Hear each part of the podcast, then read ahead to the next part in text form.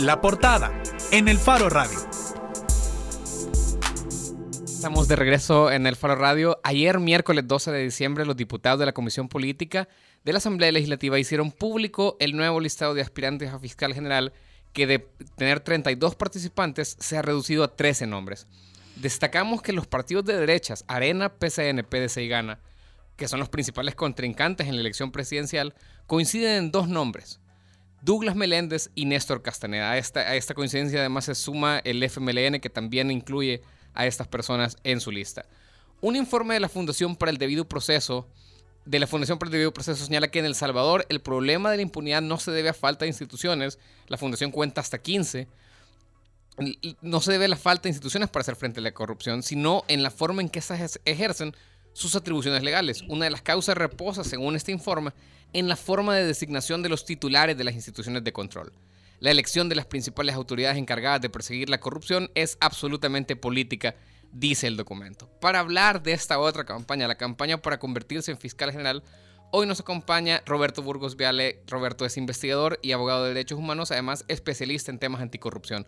Bienvenido, Roberto, nuevamente. Bueno, es un gusto estar otra vez. Eh, yo siempre me siento en familia acá en el Faro. Es un gusto estar contigo también con Arisbel y bueno, con todos los amigos y amigas que nos escuchan. Gracias. Roberto, empecemos, queremos ir un poco de lo específico a lo general para, para conversar, sobre el proceso de elección de fiscal general.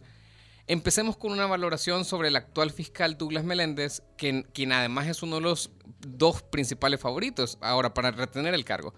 Meléndez ha sido el responsable de la fiscalía que ha logrado procesos judiciales contra dos expresidentes, una condena contra uno de ellos y además la condena contra un exfiscal general de la República, la primera en, la posguerra, digamos. La condena de Saca, sin embargo, se logró gracias a un proceso abreviado que es un proceso, eh, una decisión que fue cuestionada por organismos de sociedad civil y por la opinión pública. ¿Cómo valoras el trabajo de Douglas Meléndez en la fiscalía? Bueno, el, trabajo del actual fiscal general eh, me parece que está lleno de claroscuros. Obviamente tiene aspectos positivos y aspectos no muy positivos o que yo incluso llamaría negativos. Quisiera hacer referencia a que la encuesta de esta mañana del Instituto Universitario de Opinión Pública de la UCA hacían una pregunta sobre cómo las personas encuestadas evaluaban la gestión del fiscal y apenas el 13.5 decían que había sido muy buena y un 39.4 que había sido buena apenas el 17.5% de los encuestados decían que había sido mala y 1.4% que muy mala. En mi apreciación personal, creo que aquí se está reflejando lo que decía al inicio. Ha habido incluso eh, innovaciones en la forma de ejercer el cargo de fiscal. Recordemos que la Constitución dice que el fiscal general de la República representa los intereses del Estado y de la sociedad pero pareciera que en los últimos años estos dos intereses a veces han estado contrapuestos, como tú mencionabas, Nelson, en el caso del expresidente Saca. Bueno, en la misma encuesta de esta mañana, el 60.5% de los encuestados eh, consideraba que esta condena debió ser más severa y no objeto de una negociación.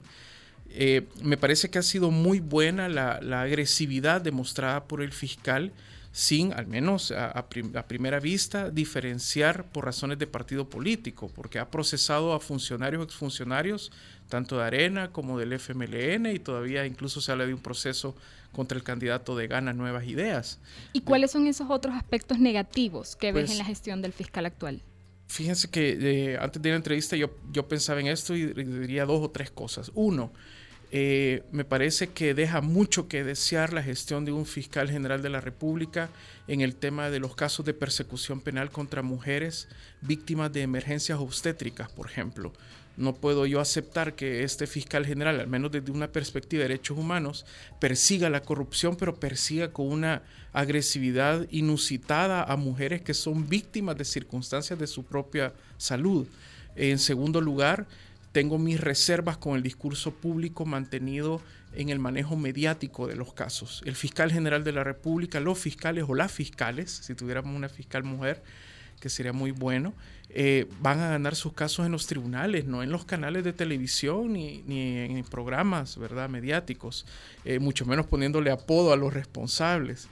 Y en tercer lugar, me parece que se pudo profundizar en algunos casos de corrupción o presunto enriquecimiento ilícito, por ejemplo, persiguiendo el dinero para todos los implicados en el caso de, del expresidente Flores ya fallecido que, y los fondos de Taiwán que fueron a parar al partido Arena como el Faro lo pudo publicar hace un par de años. Entonces creo que se quedó corto en algunos casos, ¿verdad? Obviamente enfrenta limitaciones institucionales y una fiscalía que me atrevería a decir todavía no está 100% depurada. Según los datos que nos mencionabas también de la encuesta de la UCA, tiene una cosa de aprobación más o menos rondando un poquito arriba del 50%. Sí.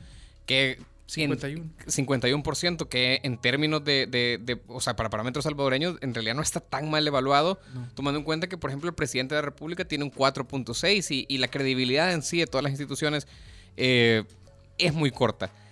Ahora, Douglas Meléndez en los últimos días ha presentado dos políticas de persecución fiscal, que es, digamos, también una, en cierta forma una innovación.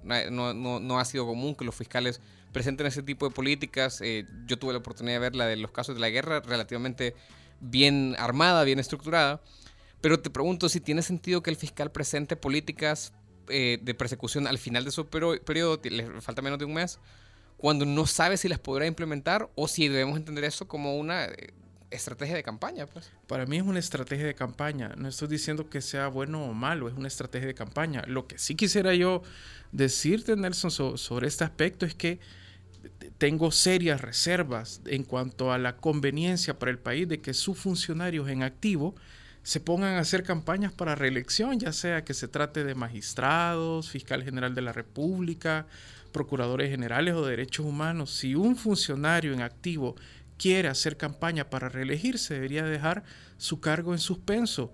Eh, hemos visto, por ejemplo, como miembro del Tribunal de Ética Gubernamental haciendo campaña para, para ser magistrado de la Corte Suprema de Justicia, como fue el caso del ahora magistrado Carlos Avilés. Entonces, eh, me parece que presentar esta política tan a distiempo, ¿verdad? Eh, obviamente es uno de los elementos de su propia campaña. Eh, ayer me llamaba la atención que la diputada Nidia Díaz del FMLN decía que se disponían a hacer una elección, no una reelección, ¿verdad? Pero las cosas cambian de un día para otro en este país y me parece que, que el fiscal que están pensando en elegir es un fiscal que no sea incómodo para cada fuerza política. Ahí está el nudo de la cuestión. Ya mencionabas también al Tribunal de Ética Gubernamental respecto a un funcionario en la elección pasada, ¿verdad? Eh, pero esta vez otro de los candidatos favoritos es Néstor Castaneda, actual presidente del Tribunal de Ética. Hay que recordar que eh, Néstor ha sido este tribunal, bajo la conducción de Néstor Castaneda, quien tiene una deuda con la población, al no ver culminado a la fecha una resolución final sobre el caso de la ONG de la esposa del diputado Guillermo Gallegos, que entre los años 2015 y 2016 recibió más de medio millón de dólares de fondos públicos gracias a los votos de los diputados, incluyendo el del propio Gallegos. ¿no? Roberto, ¿es un conflicto de interés que los diputados evalúen como aspirante a un funcionario que está a cargo de conducir investigaciones en su contra? Me parece que sí, y lo dije desde que, cuando tuve oportunidad, desde que fue la elección tardía de magistrado de la Sala Constitucional. Eh, hay diputados que están participando en algunas de las comisiones más importantes de este país, me refiero al diputado Almendaris, Rodolfo Parker, eh, para mencionar algunos, que tienen expedientes en la sección de probidad de la Corte Suprema de Justicia. En el caso de este candidato, Néstor Castaneda, también eh, ya lo mencionabas tú, Aribel, eh, ha sido parte del Pleno del Tribunal de Ética Gubernamental. Yo presenté junto con dos ciudadanos más, con Eva López y Emilio Orellana, presentamos una denuncia contra el, el entonces presidente de la Asamblea Legislativa, Guillermo Gallegos, a raíz de una investigación del Faro ¿verdad? La presentamos el 2 de enero del año 2016, ha cumplido dos años y de ese pleno incapaz de luchar contra la impunidad y de sentar un precedente necesario para el país, para un, para un diputado, presidente de la Asamblea que estaba orientando fondos para una ONG de su esposa, recuerdo las investigaciones de Jimmy Alvarado, ¿verdad? Si no me equivoco, también eh, bueno, de ese pleno que deja mucho que desear, ya salió un magistrado constitucional, que es Carlos Avilés, y ahora amenaza salir de ese pleno eh, un fiscal general de la República, si es que la candidatura de Néstor Castaneda tuviera éxito. Recordemos que Néstor Castaneda llega al Tribunal de Ética Gubernamental como representante de la presidencia de la República. Fue dirigido al pleno por Mauricio Funes Cartagena cuando era presidente. Y yo recuerdo perfectamente a Néstor Castaneda saliendo de un hotel de la zona rosa, ¿verdad? Abrazado con, con Will Salgado, borrachos, una noche después de un evento de Fusades a cargo del doctor Alcántara, que nos vino a hablar sobre la política en el cine, lo recuerdo muy bien esa noche. Entonces, bueno, esto es algo anecdótico, ya le me dirá que será de su vida personal, pero me parece que sería una candidatura que nefasta para el país. Mira, ya mencionabas este hecho de que hay de, ese pleno del Tribunal de Ética dos posibles importantísimos funcionarios, además un, un magistrado de la sala de lo constitucional y tal vez un fiscal general, alguien que tiene apoyos de todos los partidos, solamente dos diputados, solo los independientes, que Martel y, Bonilla no han dado su lista pública. Esto, o sea, vos crees que esto podría, no sé si es ponerse demasiado conspirativo, pero esto podría explicar la inactividad del Tribunal de Ética Gubernamental, porque te, queremos preguntar por este caso también, el de, el de Guillermo Gallegos. Lo presentaron en enero de 2017, de, no, eh, bueno, la, demanda ética, ¿verdad? Si es, eso está recordando, Nelson, la presentamos el 2 de enero del año 2016. O sea, con otros dos ciudadanos. Vamos para dos años. Ya se cumplieron ya dos años, el 2 de diciembre pasado. Eh, y apenas hemos recibido una notificación de recibido en esos días del 2016 y después una resolución de admisión en la que decía el Tribunal de Ética que iba a investigar dos o tres cosas. Una de ellas, cómo fue el proceso de toma de decisión que habría involucrado a más diputados y diputadas para decidir dar esta donación a la ONG de la esposa de Gallegos. En segundo lugar, la base legal para dar esa clase de donativos.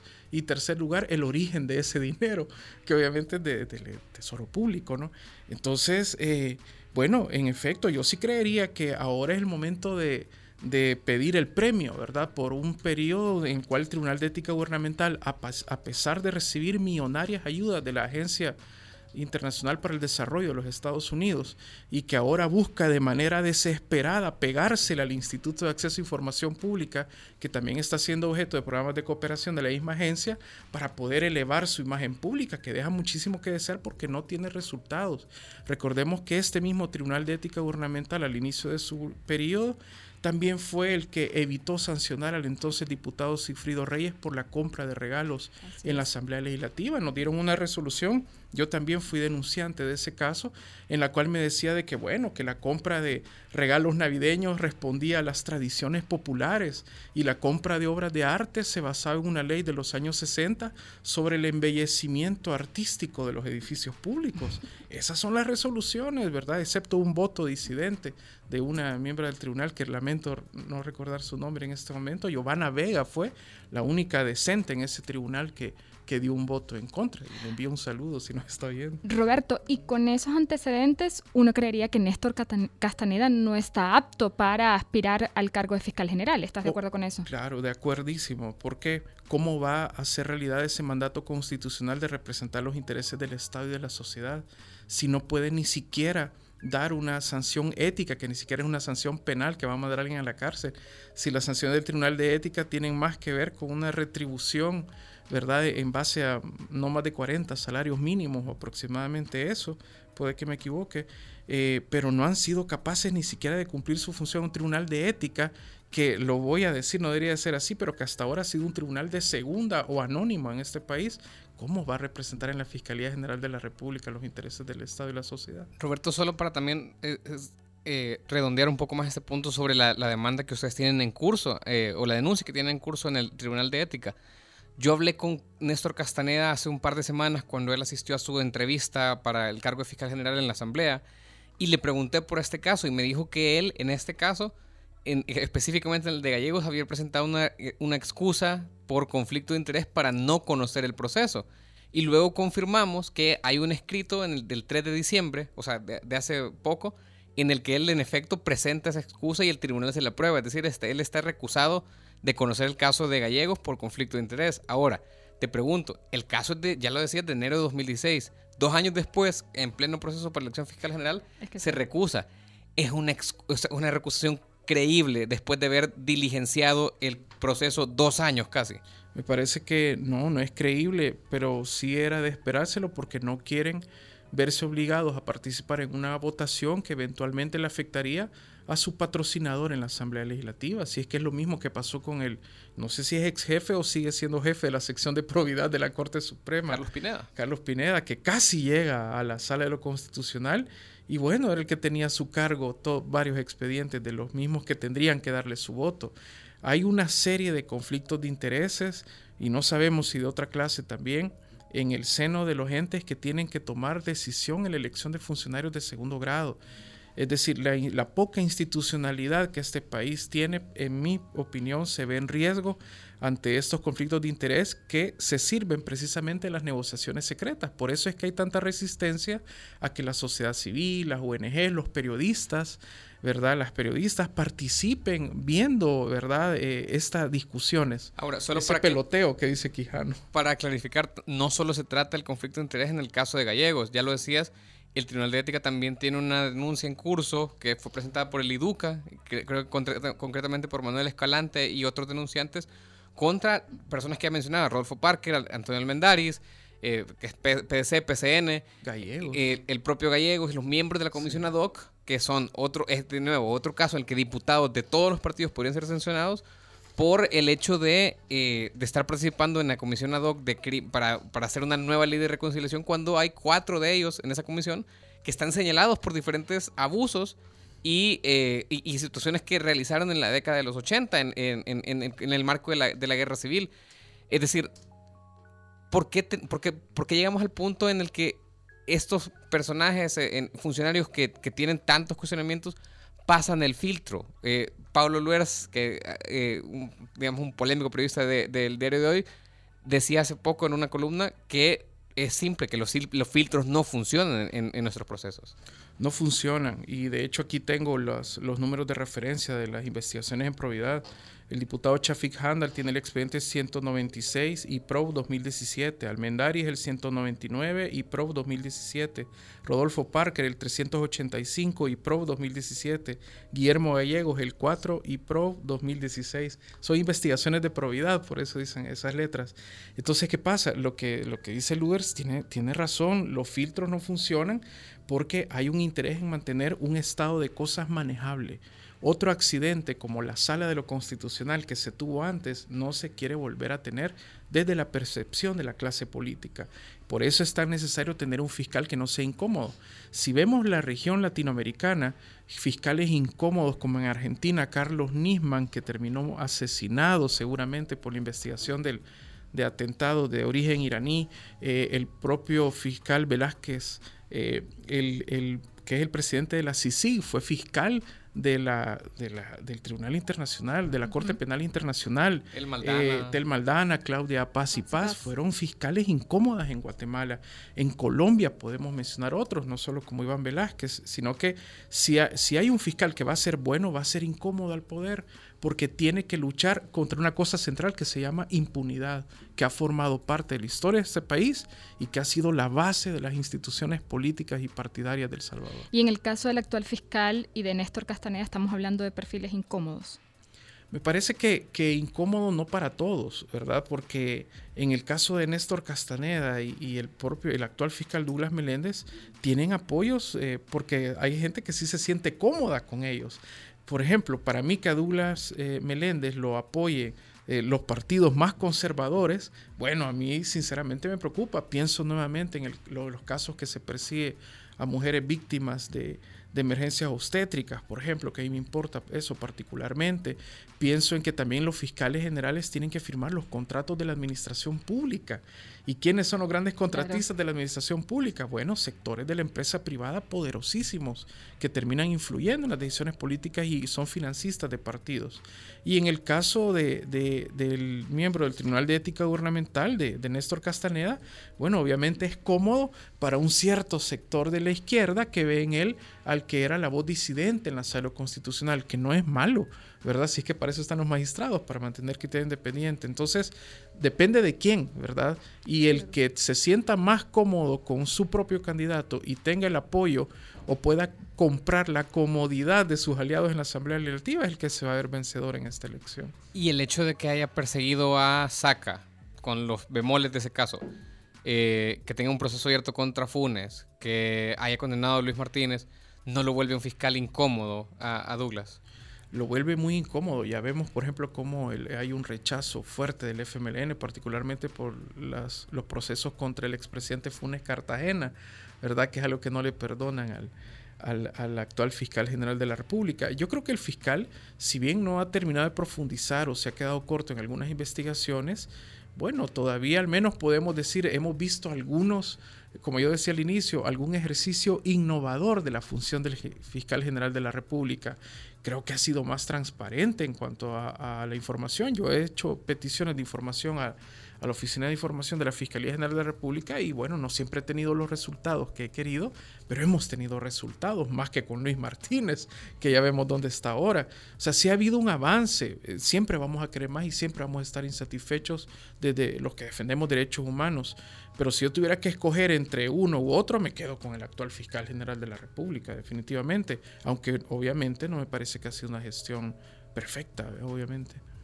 Mira, hablemos de otros nombres. Ya hablamos de los dos principales candidatos, los que hasta ahora en las listas públicas, sabemos que en la Asamblea esto cambia de la noche a la mañana, o, en periodos más cortos aún, pero hay otros nombres que también coinciden en, un par de listas. Por ejemplo, en el caso de FMLA y Negana, el presidente de Fonavipo, Ronnie Hueso, que también fue un magistrado de la Corte de Cuentas por algunas horas en lo que la Corte, en la Sala Constitucional lo, lo, removió, es uno de los nombres que coinciden y... Eh, están también dos jueces, el juez de Santa Tecla, Luis Deras, y el ex juez de Tecoluca, eh, Jorge Amaya. Podemos platicar un poco, conocer sus perfiles, podemos hablar de ellos. Fíjate que del único que tengo alguna referencia es de Ronnie Hueso, ¿verdad? Eh, y de otros que están en las listas también. Eh, lo que yo sí diría es que deberíamos de aplicar el sentido común, ¿verdad? Más que referirme a algunos de ellos porque solo conozco un poco de Ronnie Hueso y es lo siguiente no podemos seguir nombrando fiscales generales de la República que no son penalistas. Es que eso es tan obvio, aquí se nos ha olvidado. Sí, aquí hemos tenido muchos fiscales generales de la época de la posguerra que vienen de la banca. El mismo Luis Martínez venía del, sector financiero, ¿verdad? Digamos que era bueno en eso, pero tiene que tiene que haber un penalista. Entonces, los que tú me has mencionado, no, no sé yo que tengan una trayectoria muy destacada en el ámbito del derecho penal. Roberto, antes de seguir, tenemos una llamada. Se trata de Bessie Ríos. Hola, Bessie, ¿nos escuchas? Hola, ¿qué tal? ¿Cómo están? Bien, bien. Ya Roberto se está poniendo los audífonos y este, si quieres hacer tu comentario o tu pregunta. Sí, fíjate que un, comentario así eh, general. La verdad es que, como en el caso del fiscal general, tú sos el que vas y te propones eh, entonces nadie que no tenga apoyos o medianamente considera que tenga apoyos no se va a ir a proponer. Eh, de hecho, precisamente por eso no tenemos mujeres en este listado. Eso como primer punto, ¿verdad? Y segundo, la... Te, estamos oyendo cortado, Bessie. Bueno, creo que tenemos un, problema en... Hola. Hoy sí, dale. Hola. Les digo que, que en este listado de 30 en realidad parece que estamos escogiendo entre el peor de los el mejor de los males que tenemos ahí, ¿no? Este, porque eh, efectivamente yo concuerdo con Roberto, después de Luis Martínez cualquier persona era infinitamente mejor, pero este fiscal no necesariamente ha sido una cosa maravillosa, tampoco como la quieren vender, pues eh, no ha dejado sin investigar el tema de los sobresueldos se hizo el loco. para mí, eh, nadie me quita que él cumplió el aforismo, mejor un mal acuerdo que un buen pleito en el caso Saca, y ha manejado una fiscalía con, con un trabajo lamentable en el tema de derechos humanos. Tenés el caso de Daniel Alemán, tenés el caso de Imelda Cortés y las 17. Entonces yo, si a mí me preguntás, Roberto, para mí que no quede él, que quede infinitamente cualquier otro, aunque no sepa derecho penal. Pero bueno, estamos pendientes. Un abrazo. Gracias, Bessie. Gracias, Bessie. Un abrazo, Bessie. Estamos eligiendo entre el, el, mejor, o sea, de los males, el menor en esta elección, Roberto. Yo, en eso estoy de acuerdo con Bessie. Es el, mal menor. Y, y, a ella mencionó casos muy específicos con nombre y apellido, como debe ser. En lo único que yo sí me atrevo a insistir, Bessie, es que sí me parece que debería ser una persona que tenga conocimiento del derecho penal por una razón y es que tiene que evaluar, conducir y controlar a sus fiscales. Y yo he visto en despachos de la fiscalía, cuando he trabajado en otras instituciones como el IDUCA, antes en FESPAD, eh, cómo, eh, bueno, los fiscales tienen que, dependen del criterio de sus jefes fiscales y ahí vienen los grandes problemas. Y tenemos antecedentes lamentables, ¿verdad? De, de fiscales en unidades especializadas que han violado derechos humanos y, y bueno, ahí ha habido de todos los peores casos que se puede imaginar. Tiene que ser alguien conocedor. Sí, Roberto, nos queda poquitis, poquito tiempo, ¿verdad? Se nos ha pasado súper rápido. Pero queríamos también analizar un poco eh, la actuación de la sociedad civil en este caso particular. Con la elección de magistrados vimos que, la sociedad civil sí logró tener cierta influencia al no desmayar en presionar a la Asamblea, ¿verdad? Ahora, ¿qué está pasando en este momento? Porque sentimos que hay como cierto decaimiento. ¿Tiene la sociedad civil la posibilidad de hacer más que simplemente presionar, emitir un comunicado, etcétera? Pienso que siempre hay más que hacer, eh, Arisbel, por ejemplo, eh, el hecho de, seguir produciendo no solo los baremos que han tenido tan mala fama después de las críticas descaradas de la Asamblea Legislativa, si es que los baremos no deberían de ser otra cosa más que la aplicación práctica de los criterios que están en la Constitución. Cualquiera puede hacer un baremo, un parámetro, un perfil. Si hasta cuando uno va a hacer una consultoría aparece en términos de referencia o, o para los periodistas del Faro hay un perfil de qué es lo que se espera cuando contratan a alguien. Eh, lo que pasa es que esto implica reducir el ámbito de discrecionalidad de los diputados y las diputadas. Y la sociedad civil lo que tiene que hacer es señalar con nombre y apellido quiénes son los que están votando por los peores candidatos o los están proponiendo o apoyando sus propuestas. Y ser claros en cuanto a señalar responsabilidades y ser coherentes con las responsabilidades que demandan de los demás. Porque si una ONG o una asociación de la sociedad civil está exigiendo con un baremo, pero está teniendo reuniones secretas con algunos candidatos, bueno, esto también es incoherente, ¿verdad? O de repente aparece en sociedad civil gente que es asesor de partidos en la Asamblea Legislativa y uno dice, bueno, ¿qué intereses hay acá? O son asesores de la Presidencia de la República. Yo creo que tiene que haber coherencia, movilización social y señalamientos concretos, ¿verdad? Eso es, creo que es lo que nos hace falta. En la elección pasada se, criticaba también el proceso previo a que llegara la lista final a, la Asamblea Legislativa, ¿verdad? Que tenía muchas debilidades. En este caso, lo comentaba también Bessie, bueno, el que se propone es porque lo puede hacer personalmente y tiene el apoyo. ¿Tendría también que haber una reforma en ese sentido? Me parece que sí, no es solo querer ser fiscal general de la República, es tener la capacidad y las credenciales para hacerlo, que no solo son académicas, pero que estas son importantes, porque no podemos hacer solo una elección subjetiva porque alguien es más simpático que otro, no es un concurso de popularidad, qué tanto una persona está capaz y dispuesta y ha dado pruebas a lo largo de su vida profesional que va a defender los intereses del Estado y la sociedad frente a la impunidad y los poderes fácticos reales de este país, que no necesariamente están en el gobierno. Y poniéndonos un poco, eh, o sea, para tratar de aterrizar eso que decís y de, reducir el nivel de discrecionalidad con que operan los diputados a la hora de tomar estas decisiones. ¿Qué, se te ocurre? ¿Qué reformas concretas se podría hacer? Por ejemplo, en el caso de los magistrados, hay un mecanismo cuestionado, pero es un mecanismo en el que la mitad de la terna viene del Consejo Nacional de la Judicatura y la mitad de él la Federación de Abogados. Para el caso del fiscal, ¿qué, filtros previos podría haber? Bueno, en, otros países lo que se, hace es a través de los colegios profesionales, ¿verdad? Que aquí no existe colegiación obligatoria. Eh, las universidades también pueden tener propuestas muy concretas de personas que se han destacado en el ámbito del derecho penal. Los colegios profesionales son importantes porque ahí se suman también los litigantes y son muchas veces los litigantes los que realmente, bueno, algunos tienen los vicios del sistema, pero hay otros que destacan por un papel brillante y ético en el ejercicio profesional y los hay también aquí en El Salvador. Y en tercer lugar, las organizaciones de derechos humanos. Si es que el ámbito penal en el cual los fiscales trabajan tiene que ver con feminicidios, tiene que ver con torturas, con crimen organizado, tráfico de especies vegetales, de bienes culturales, es, decir, es un sinfín de áreas de interés que cubren la fiscalía que bueno, yo me atrevería a decir, tiene que ser gente excepcional dispuesta a enfrentar el poder. Y una cosa muy importante que para mí está haciendo falta, yo, y es una opinión muy personal, empírica si quieren, creo que el, periodo del fiscal general de la República en El Salvador es muy corto. Y en segundo lugar, a mí no me parece que un fiscal general se reelija. ¿verdad? Para, si, yo, si de mí dependiera, le aumentaría al menos un año al periodo del fiscal general de la República constitucionalmente, claro, eso llevaría años. Y además establecería reglas claras para la no reelección, ¿verdad? Y que tenga claro un fiscal de que tiene cuatro años, cinco años para hacer un buen trabajo. ¿Por qué es un problema la reelección, según tu punto de Eh, vista? porque precisamente se está desviando de las labores que tiene que realizar para hacer una campaña interna, ¿verdad? Eh, la, la labor de campaña de un fiscal como el actual en funciones no se reduce solo a las entrevistas matutinas, que son bien temprano y que después se va a ir a su despacho como si no ha pasado nada. Implica también toma de decisiones. ¿Qué casos vamos a impulsar y cuáles no?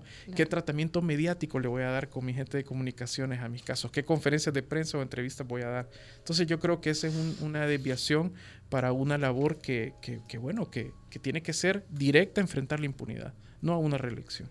Perfecto. Muchísimas gracias, Roberto. Encantado. Gracias por acompañarnos. Estábamos todos. hablando con Roberto Burgos Viale, investigador y abogado en derechos humanos, eh, también especialista en temas anticorrupción, sobre algunos de los perfiles que, que se candidatean fuertemente para la elección del fiscal general y el proceso que llevamos.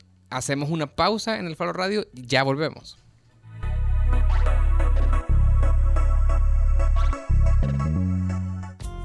Yo me siento contenta que podemos tener la luz, ya no vamos a estar en oscuro. Mi esposo también se siente contento, mis niños. Blanca pertenece a una de las 73.000 familias beneficiadas desde el 2001 con el programa de electrificación AES Energía Rural. Llevamos luz por todo el país para que tu vida brille. CAES, CLESA, EEO, DEUSEM, Empresas AES, Luz para El Salvador. Hacemos las cosas como nadie más puede hacerlas y así hemos asegurado nuestro éxito. Somos la aseguradora número uno en El Salvador por más de 22 años. Los líderes siempre buscan la forma. CISA sí paga. Soy excavadora ciudadana porque necesitamos medios independientes que vigilen a los poderosos. Soy excavador ciudadano porque apoyo a que se destapen casos de corrupción de los funcionarios públicos. Soy excavadora ciudadana porque creo que el buen periodismo contribuye a construir mejores democracias. Desde hace 20 años, El Faro hace periodismo sin ataduras a intereses políticos ni económicos. Y necesitamos tu apoyo para seguir, para crecer, para incomodar más. Únete a la excavación ciudadana y ayúdanos a hacer más periodismo investigativo. Entra a excavación.elfaro.net. El Faro, 20 años haciendo periodismo independiente. Yo digo que AES, esta oportunidad que me brindó a mí, se la debe de brindar a muchas mujeres más porque están creando profesionales de alto nivel. Morena es una de las más de 300 mujeres beneficiadas con el programa AES Mujer, que desde 2013 les ha brindado formación técnica para la inclusión laboral. Llevamos luz por todo el país para que tu vida brille. CAES, CLESA, EEO, DEUSEM, Empresas, Luz para El Salvador. Hacemos las cosas como nadie más puede hacerlas y así hemos asegurado nuestro éxito. Somos la aseguradora número uno en El Salvador por más de 22 años. Los líderes siempre buscan la forma. CISA sí paga. Estás escuchando 105.3. La contraportada en el Faro Radio. De regreso en el Faro Radio. El 17 de abril de 2017, Imelda Cortés tuvo un parto extrahospitalario en la fosa de su casa, ubicada en, Ji- en Jiquilisco. Cuando llegó al hospital de inmediato, los médicos la acusaron de haber asesinado a su hija. La niña fue encontrada, sin embargo, viva.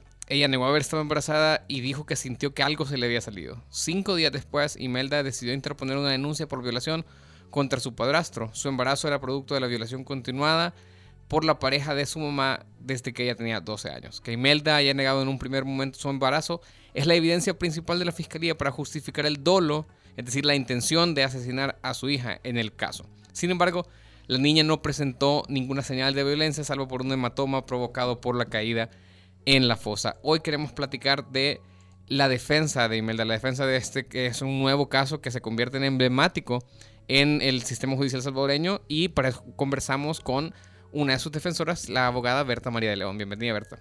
Gracias, buenas tardes. También en esta entrevista se nos une como coentrevistadora María Luz Noches, que es una periodista del Faro que también ha estado dándole seguimiento a este tema. Hola, Malu. Hola, buenas tardes. Malu, eh, te dejamos entonces para la primera pregunta. No, no, porque vos estás siguiendo el caso, lo acabo de decir, fíjate. No, no, está bien.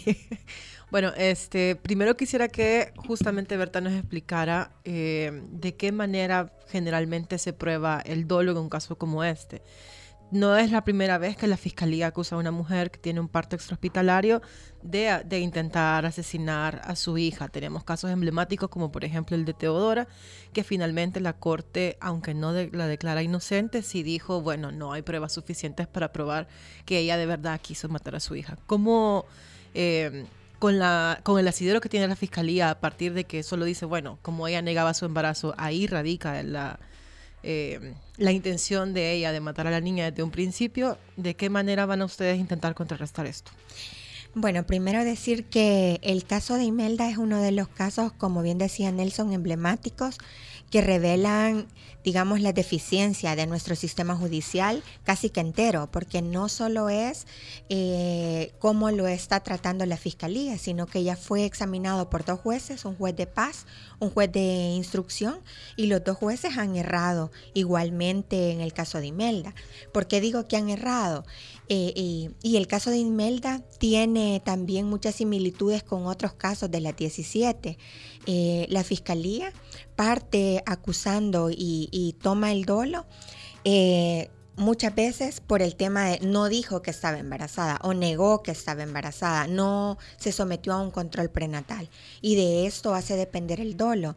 Eh, totalmente erróneo y eso lo único que revela es eh, la ausencia de la perspectiva de género al momento de juzgar este tipo de casos, al momento de analizar estos casos eh, sí da un poco de luz, porque la sala de lo penal, en el caso de Evelyn Hernández, no sé si ustedes lo conocen también, yo formo parte del equipo de defensa, ya ha dicho, este caso también fue un parto extrahospitalario en letrina en un cantón de Cojutepeque y ya la sala ha dicho, no se puede probar el dolo.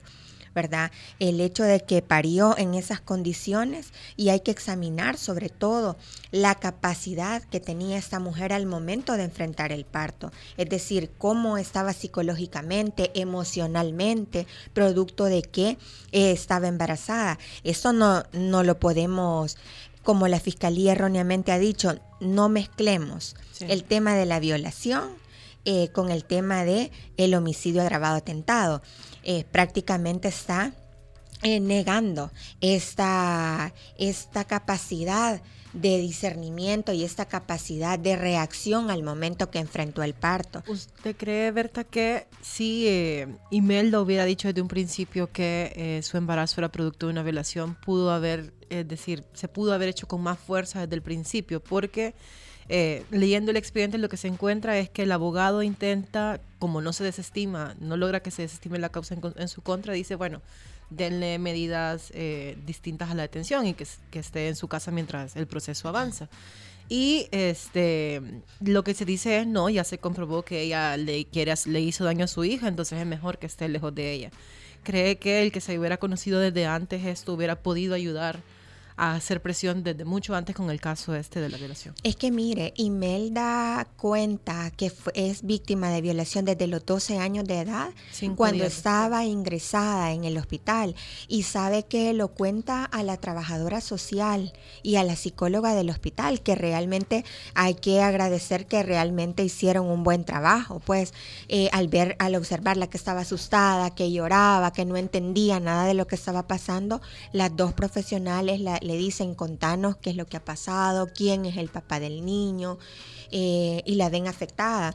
Ellas mismas son las que llaman a la policía y le toman la denuncia por violación. Pero ¿sabe qué? Es triste como la fiscalía le da el tratamiento porque se tardan casi cuatro meses en comenzar las diligencias de investigación. Y es hasta que la colectiva feminista, una de las organizaciones que está apoyando legalmente a Imelda, que me nombra como apoderada, eh, comparezco yo en ese proceso y comienzo a insistir y sabe que la fiscal del caso lo que decía era, nosotros no le creemos, creemos que es una coartada de ustedes como defensa para evadir la responsabilidad penal. Están queriendo decir es una violación como para que se reduzca eh, su responsabilidad o se le, eh, se le exima de esa responsabilidad.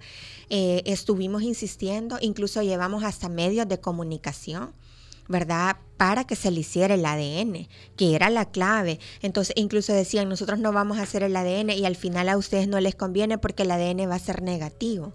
Entonces, fue eso también revela el, desconocimiento total de los derechos de víctima de Imelda. Y eso es común por parte de la Fiscalía. Acuérdense, cuando se trata de mujeres pobres, que nadie aboga por ellas, eh, esto es muy frecuente. El caso de Imelda es un caso que les digo, incluso en los penales, eh, las mujeres que están junto a Imelda le dicen, mira, te van a condenar.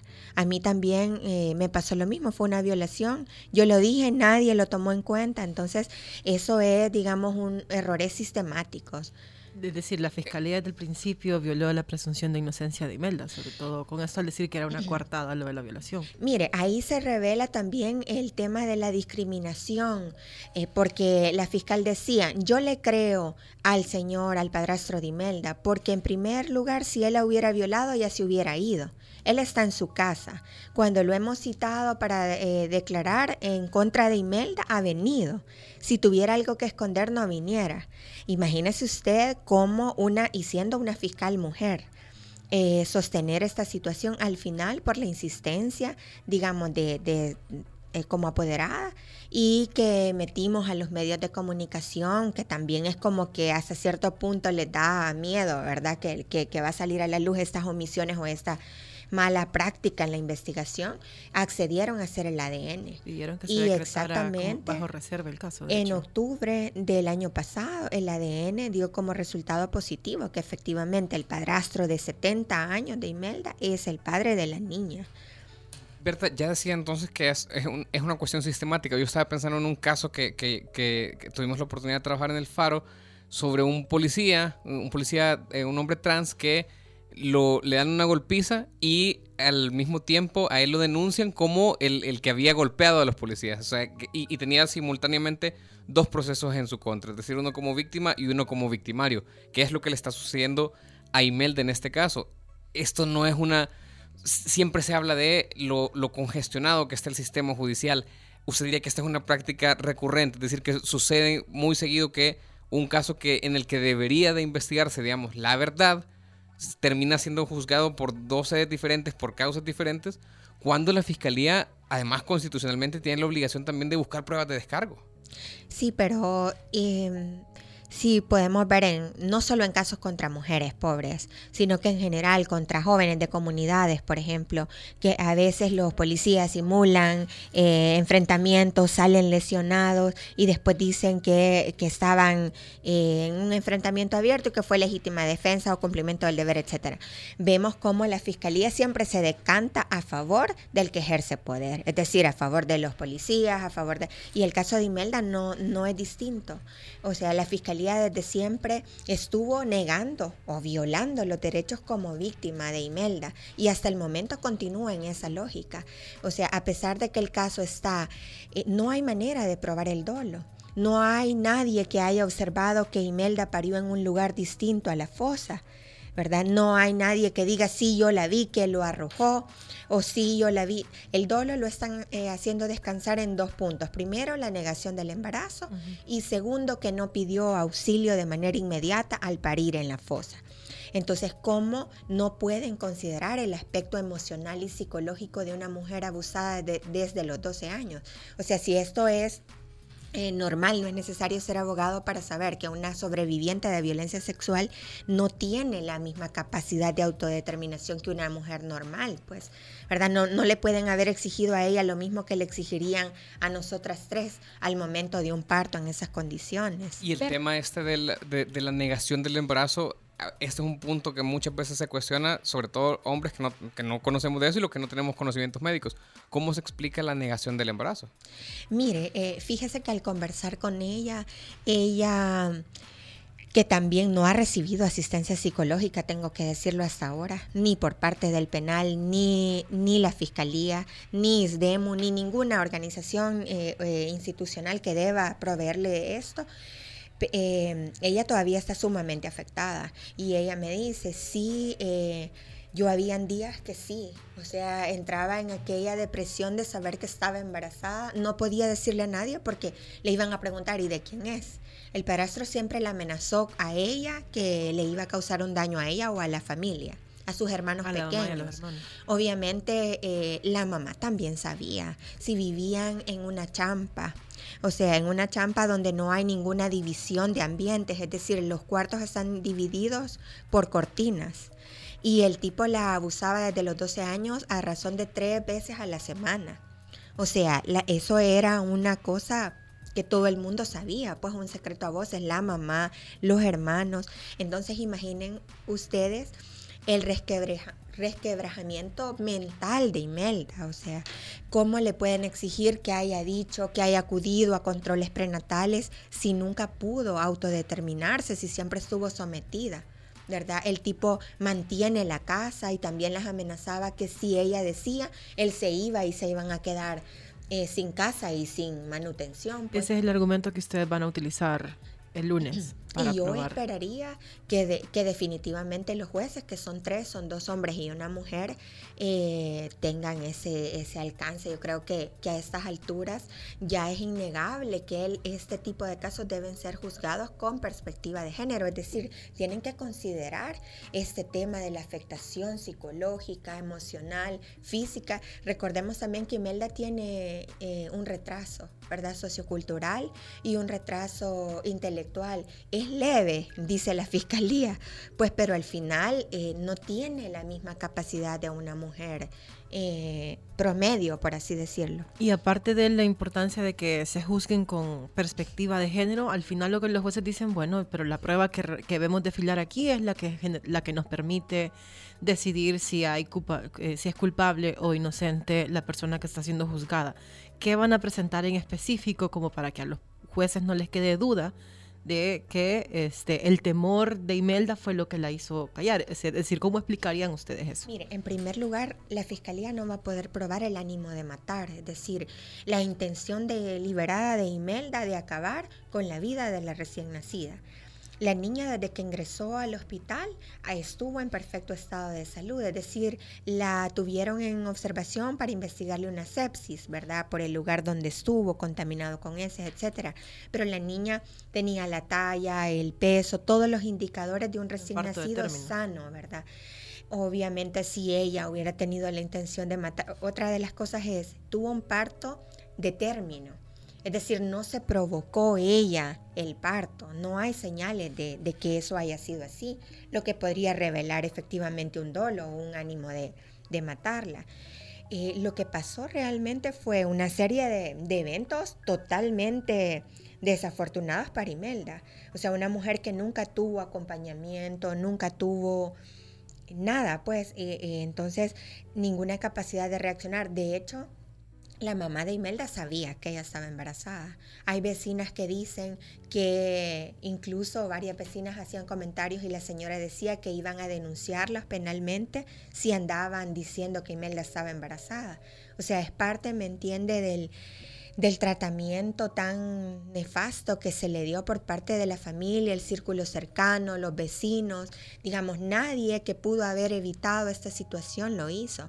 Y al final las autoridades que han tenido que, relación con el caso, por ejemplo el CONNA, ha hecho un pésimo papel, porque sabe que el CONNA con solo los, eh, digamos, la, el inicio del proceso penal, determinó que la niña tenía que quedarse con, la, mamá. mamá y con el padrastro. Que hay que decir que lo detuvieron 11 meses más tarde después de que ella puso la, de que Imelda puso la denuncia de violación. Berta, y estas, estas cosas que usted menciona sobre las condiciones del embarazo de la hija de Imelda son pruebas técnicas, es decir, eso es incontrovertible, el hecho de la talla, de que, de que lo que se dice que la fiscalía no va a poder probar eh, el dolo, eso es una, digamos, es prueba científica, pues.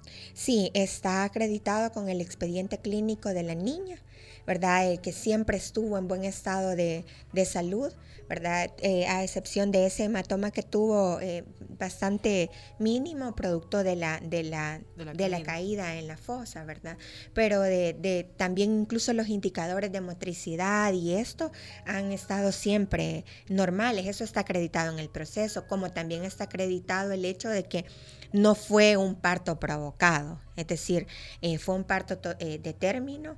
Eso está en el expediente de Imelda, también está el peritaje psicológico, psiquiátrico, que a mi juicio deja mucho que desear también y revela que el Instituto de Medicina Legal no está a la altura para eh, dar un peritaje en este tipo de casos, porque usted ve como la psicóloga de Medicina Legal consigna en la historia antes de examinar a Imelda que es víctima de violencia sexual desde los 12 años y al momento de concluir no toma en cuenta este evento como que si fuera algo normal.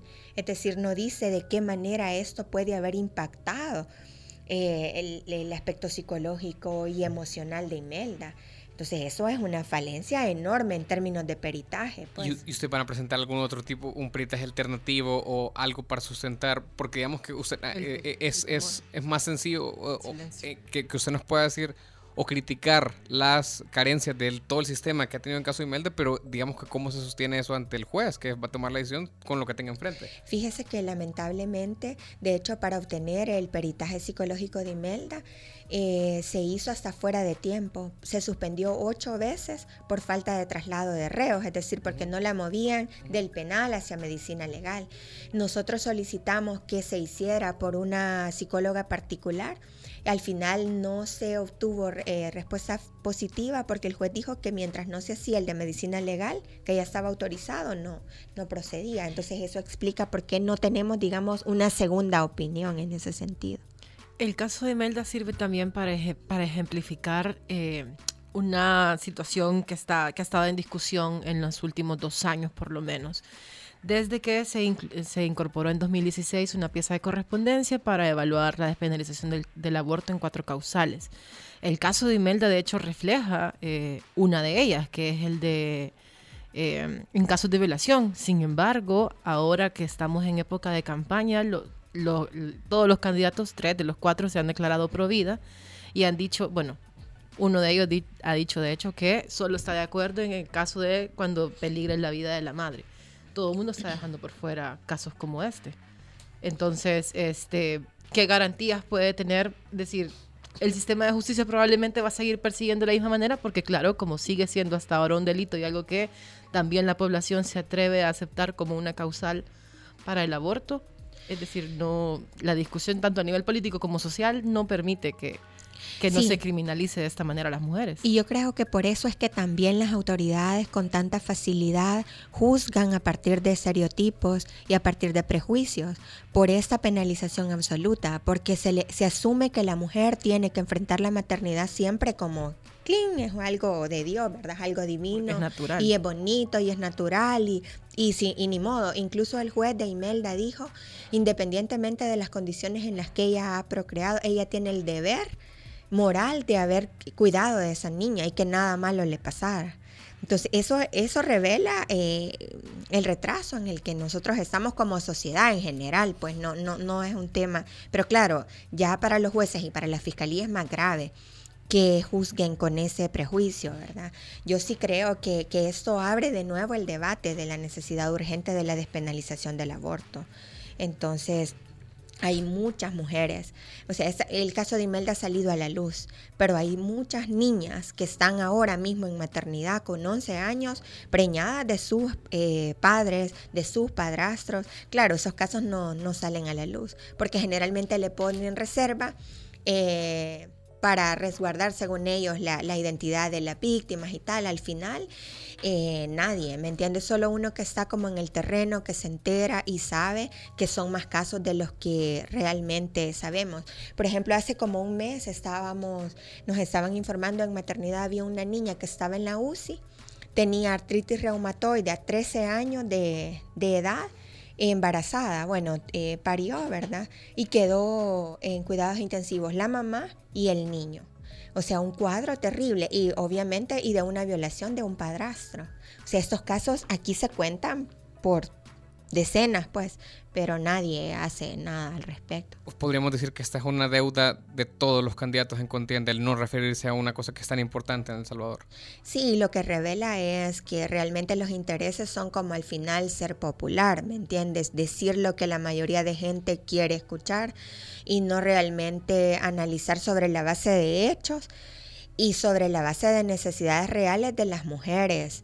Eh, pobres sobre todo, porque al final las mujeres que tienen cierto nivel de ingresos, pues se van a México y se practican el aborto y regresan como si nada, pues al final es un problema de mujeres pobres, o sea, de mujeres que no tienen acceso a educación, a salud, eh, mujeres que, que se acostumbradas a quedarse calladas, porque una mujer que soporta una violación, pues ya sabemos de lo que estamos hablando. Eh, según estadísticas del Ministerio de Salud, 1.800 adolescentes tuvieron un parto en 2017, es decir, parieron niños en 2017.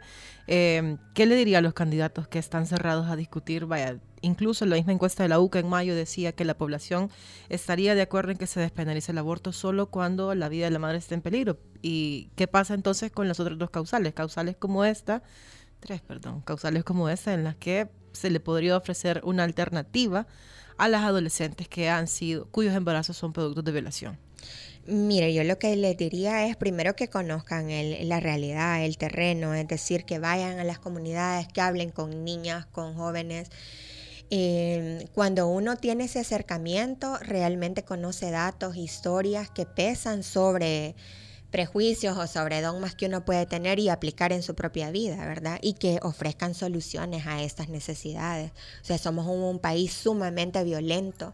O sea, las mujeres sufrimos violencia sexual, eh, violencia física, violencia psicológica todos los días y hasta cierto punto ya la normalizamos.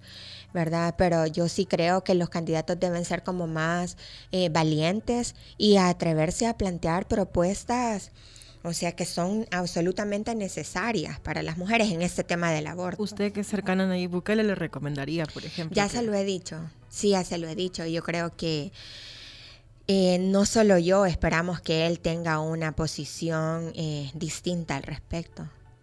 Vaya, ya nos decía Berta María de León que los candidatos tienen que ser que acercarse. Que acercarse, que escuchar y, no solo fijarse en ser más populares y que ella misma se lo ha dicho al candidato que va ganando las encuestas. Alguien que parece muy, muy, fijado en la popularidad. Muchas gracias, Berta, por acompañarnos este día. Gracias a ustedes por, por permitirme hablar porque realmente es importante que la gente se entere y que también empiecen a cambiar el chip, ¿verdad? Las mujeres no, no todas las mujeres tienen embarazos bonitos y deseados. Hay, hay mujeres que enfrentan situaciones extremas y que el aborto viene a ser un mal menor en sus vidas. Bien, nos vamos, nos vamos con una canción sugerida por Omnium, nuestro estelar, ¿cómo se llama? Productor de conciertos de El Faro. Eh, y esta canción es Grita lo que siente de Pescosada. Pescosada que además tiene conciertos este fin de semana en San Miguel, San Salvador y Santa Ana. Búsquenlo en redes sociales. Nos vamos. Adiós. Chao. de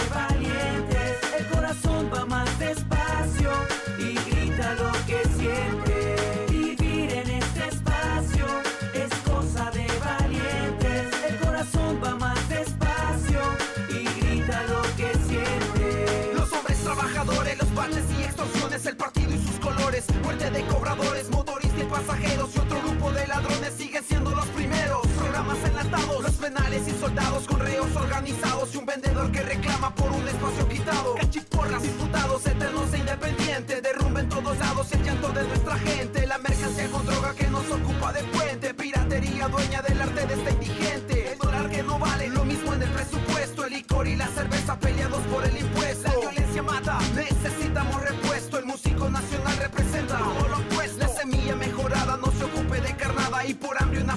no termina envenenada. Vivir en este espacio es cosa de valientes. El corazón va más despacio y grita lo que siente. Vivir en este espacio es cosa de valientes. El corazón va más despacio y grita lo que siente. Los cañales cafetales y fiestas de nuestro pueblo, lo lento que pasa el tiempo, el abuelo que cuenta cuentos.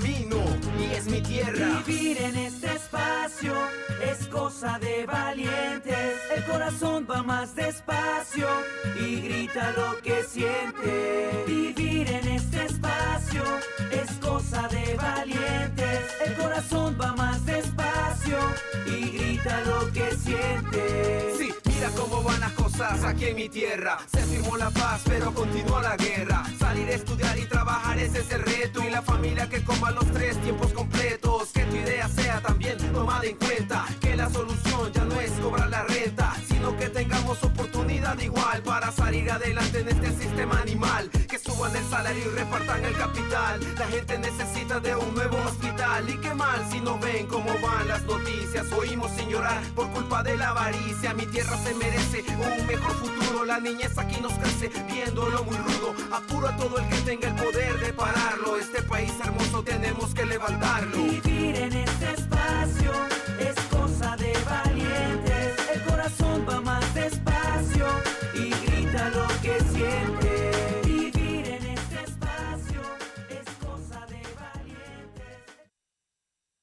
Los conceptos vertidos en este programa fueron de exclusiva responsabilidad de El Faro Radio. Una empresa como AES tiene el compromiso de traer la arboricultura, ha decidido emprender esa tarea de promover la arboricultura en el país. Con AES Medio Ambiente, desde el 2010, buscamos sensibilizar sobre la importancia de la conservación y protección de nuestros recursos naturales y la biodiversidad. Llevamos luz por todo el país para que tu vida brille. CAES, CLESA, EEO, DEUSEM, Empresas AES. Luz para El Salvador. Hacemos las cosas como nadie más puede hacerlas y así hemos asegurado nuestro éxito. Somos la aseguradora número uno en El Salvador por más de 22 años. Los líderes siempre buscan la forma. CISA sí paga. Soy excavadora ciudadana porque necesitamos medios independientes que vigilen a los poderosos. Soy excavador ciudadano porque apoyo a que se destapen casos de corrupción de los funcionarios públicos. Soy excavadora ciudadana porque creo que el buen periodismo contribuye a construir mejores democracias. Desde hace 20 años, El Faro hace periodismo sin ataduras a intereses políticos ni económicos. Y necesitamos tu apoyo para seguir, para crecer, para incomodar más. Únete a la excavación ciudadana y ayúdanos a hacer más periodismo investigativo. Entra a excavación.elfaro.net.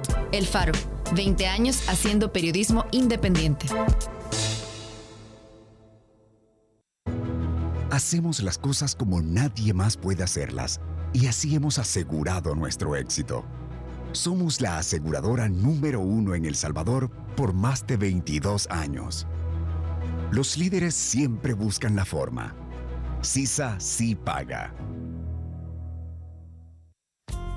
Yo me siento contenta que podemos tener la luz, ya no vamos a estar en oscuro. Mi esposo también se siente contento, mis niños.